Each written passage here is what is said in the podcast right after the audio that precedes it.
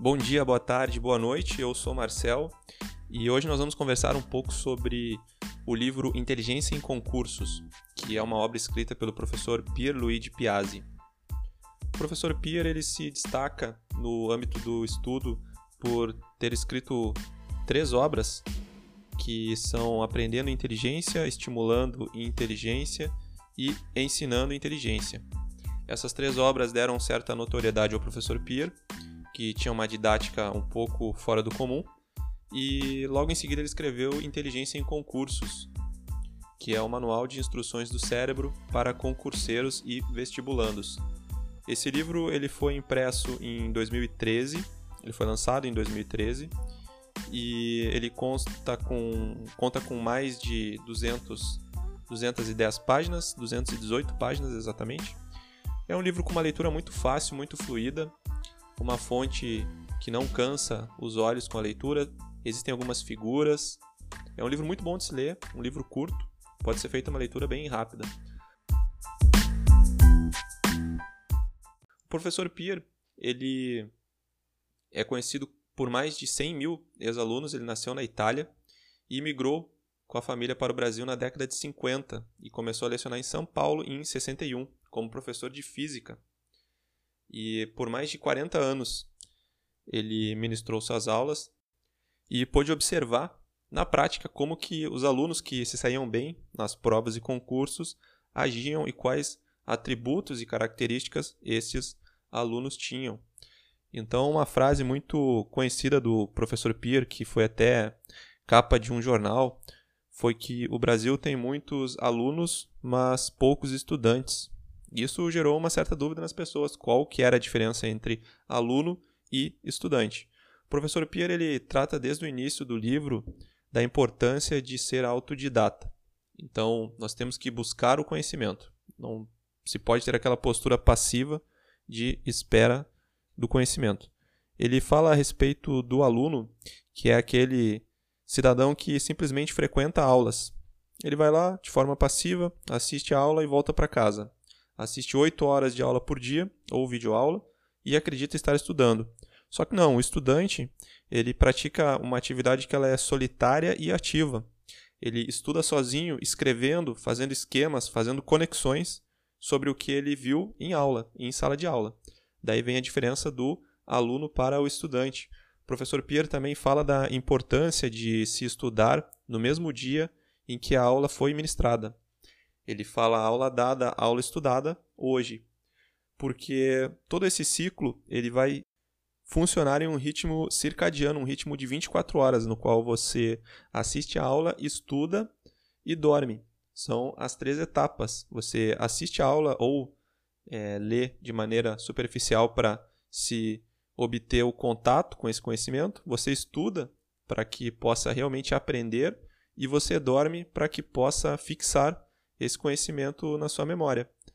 Ele também fala que a memória ela não é um, um material, uma matéria física palpável. Você não vai armazenar o seu ensinamento em um local do cérebro, você vai fazer com que o caminho com que as sinapses ocorram, o caminho pelo qual o conhecimento ele percorre no seu cérebro, ele seja mais revisitado com uma maior frequência caso você realize revisões. Então, daí vem a importância da revisão tendo em vista que durante o estudo solitário, novos caminhos neurais eles são preparados para que durante o sono novas redes neurais sejam configuradas, gerando mais conhecimento. E à medida que a revisão é feita, esses caminhos vão ficando mais fortes. Então o conhecimento ele vai sendo acessado com uma maior facilidade. No final do século XIX, o filósofo Hermann Ebbinghaus ele criou a curva do esquecimento na qual mostra um gráfico com o eixo das ordenadas e das abscissas, tendo como 100% o dia, o momento logo após a aula ser ministrada ou o estudo ser realizado. E à medida que o tempo vai passando, essa curva ela vai tendendo a zero. Quando o estudante realiza a primeira revisão, ele retém essa 100%, esse 100% de conhecimento. E a curva ela já vai atenuando a sua descida, ela vai descendo de uma forma mais leve. Quando ele faz a segunda revisão, a curva ela já vai descendo mais lentamente ainda, prolongando o tempo com o qual o cidadão, com o qual o estudante fica com esse conhecimento fresco é, no seu cérebro. Algo muito importante que o professor trata no seu livro é que a inteligência ela é uma capacidade que pode ser aprendida, ela pode ser desenvolvida. Tanto que ele relata na, no primeiro capítulo do livro, na verdade, na introdução, ele conta que, conversando com um programador de computador na década de 60, que programava o computador para fazer a correção, a correção dos gabaritos dos vestibulares de São Paulo, do estado de São Paulo, ele percebeu que se todas as provas passassem a ter peso zero e só fosse levado em conta o resultado do teste de QI, a lista de aprovados teria sido praticamente a mesma. Ou seja, quem tem mais chances de se sobressair em um concurso não é quem sabe mais, é quem é mais inteligente. E como só muito recentemente as neurociências demonstraram que inteligência, talento e vocação são qualidades aprendidas. Isso mostra a importância de se ter uma boa técnica para que o estudo possa fluir de maneira contínua. O professor Pierre ele sempre pauta nesse aspecto muito importante, que a caminhada para o conhecimento é como se fôssemos subir uma escada. Tem que ser um degrau por vez. Um degrau a cada dia, sem pressa, sem dar grandes saltos, para que esse degrau fique consolidado e você possa usar ele como base para o próximo passo. Então, um dos ensinamentos é que você aprende aos poucos. É normal, ao se deparar com um conteúdo novo, ter uma certa dificuldade que pareça ser intransponível. Então nós começamos a estudar química, física ou biologia e parece que aquilo nunca vai entrar na nossa cabeça, nunca aprenderemos aquilo. Porém isso é muito comum, muito normal. Na segunda vez que você estudar aquilo vai ser um pouco menor, na terceira um pouco menor. O problema é que as pessoas na ansiedade de aprender, de acreditar que tem que ganhar tempo, pois já perderam muito, acabam utilizando técnicas erradas e equivocadas, o que faz com que elas percam mais tempo ainda que poderia ser utilizado com eficiência. E o professor Pierre também fala que você tem que estudar menos e aprender mais. Parece contraintuitivo, mas se você prestar atenção nas palavras que ele fala no livro, na ideia que ele desenha no livro, é que quantidade de horas de estudo não tem nada a ver com qualidade. Ele frisa muito nesse aspecto. E na aula você não aprende, você apenas entende. Você entende, tem contato com o conteúdo que você vai estudar de forma solitária e ativa, escrevendo. Ou seja, o aprendizado ele é sozinho. Esse estudo em grupo, ele funciona geralmente para a pessoa que explica o conteúdo. Porque a melhor forma de aprender algo é como se você agisse como um professor, explicando ou preparando uma cola para aquele teste ou prova. E ele fala que é preparar, não realizar a cola porque na cola você vai colocar aquilo que é o mais importante de forma resumida. Quanto mais símbolos você puder utilizar para resumir palavras, melhor. Melhor vai ficar a associação. Isso é um grande ponto positivo do aprendizado ativo. Ele sempre incentivou também o gosto pela leitura. E aí nós entramos num grande problema do sistema educacional brasileiro, que é o maior assassino de leitores do Brasil.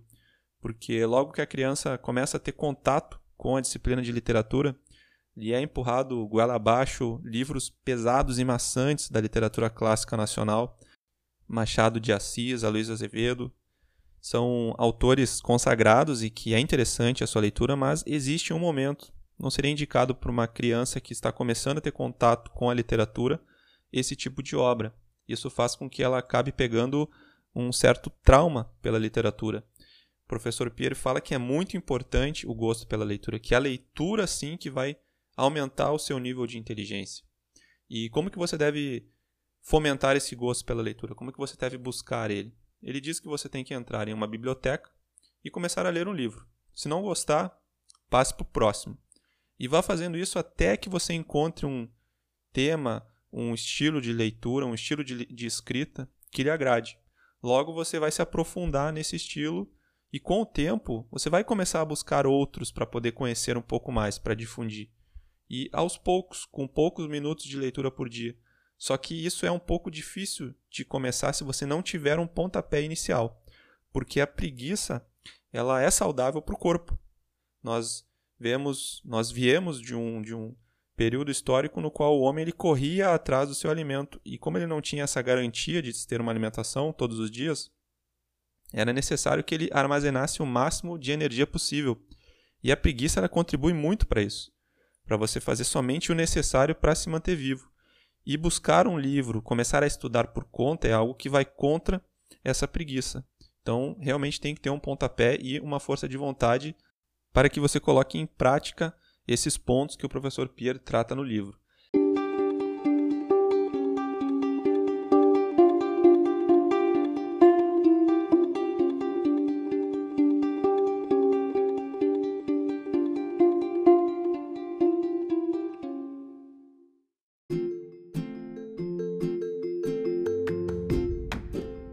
Além do livro, que é muito bom, eu também indico uma palestra que o professor Pierre ministrou.